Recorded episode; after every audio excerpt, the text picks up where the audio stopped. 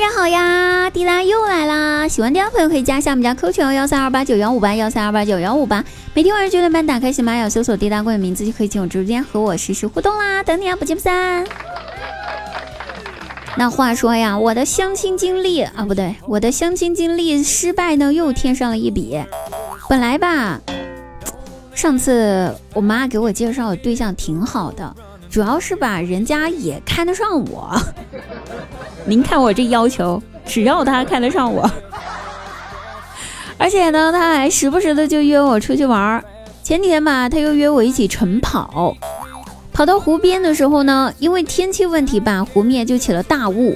我当时吧，想也没想，脑抽似的感叹了一句：“我操，这么大的雾呀！”然后说完之后，就听到他在旁边说了一句：“烟笼寒水，月笼沙。”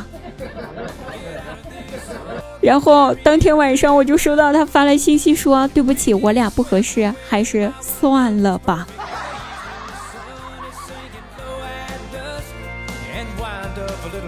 虽然吧，我的感情经历失败的次数很多，但是我依然越挫越勇啊，因为我觉得。就算你觉得自己是一坨臭狗屎，有一天你也会遇到一个心地善良的屎壳郎，啊，他不远万里的找到你，然后把你当成宝贝，再不远万里的把你滚回家，一路上细心呵护着你，怕你被抢了、被踩扁了或者撞到石头，一心想着要把你变成家里面的镇宅之宝。别怀疑，世界就是这么的好，我也一定会遇到属于我的屎壳郎。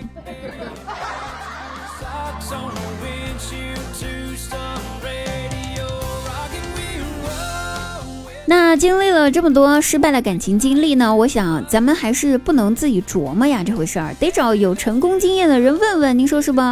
哎，巧了，我们单位的女经理她有一个非常帅气的男朋友，也是巧了，他们是晨跑加深的感情。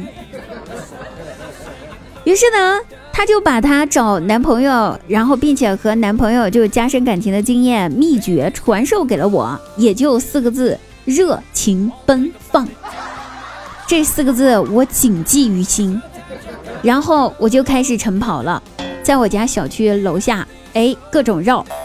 过了几周之后，今天早上一个大爷拦住了我，问小姑娘啊，你知道为什么从你开始在公园跑步之后，之前那些晨跑的小伙子都不见了吗？还别说，还真的没了啊！越跑越少。我回答道：“大爷，我也纳闷儿啊，您说是不是他们看到我都害羞了，不好意思再来啦？”然后大爷鄙视了我一眼，说：“哼，你可拉倒吧，小姑娘，你一看见年轻的小伙子就往人家怀里面跑，都让你撞进医院三个了。”那些小伙子吓跑了，谁还敢来晨跑啊？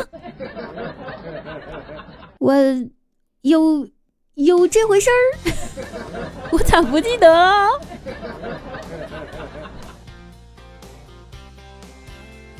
话说张大鸟呢，接到他老婆打来的电话，对他说：“老公，我怀孕了，医生说都一个多月了呢。”然后张大鸟兴高采烈的跑去找老板请假，说：“老板，给我放五天假吧，我都半年没回家了，我媳妇儿怀孕了，医生说一个多月了，太高兴了，我得回去看看呀。”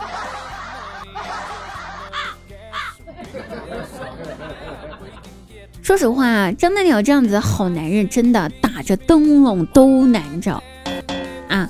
这事儿得从很久以前一次街访来说起。有一次街访呢，街访问到张大鸟，就说：“先生，你们男人看女人的时候，一般都是先看哪里呢？”张大鸟回答道：“呃，这个有的男人吧，他们会先看脸；有的男人吧，会先看胸前。我就跟他们不一样了。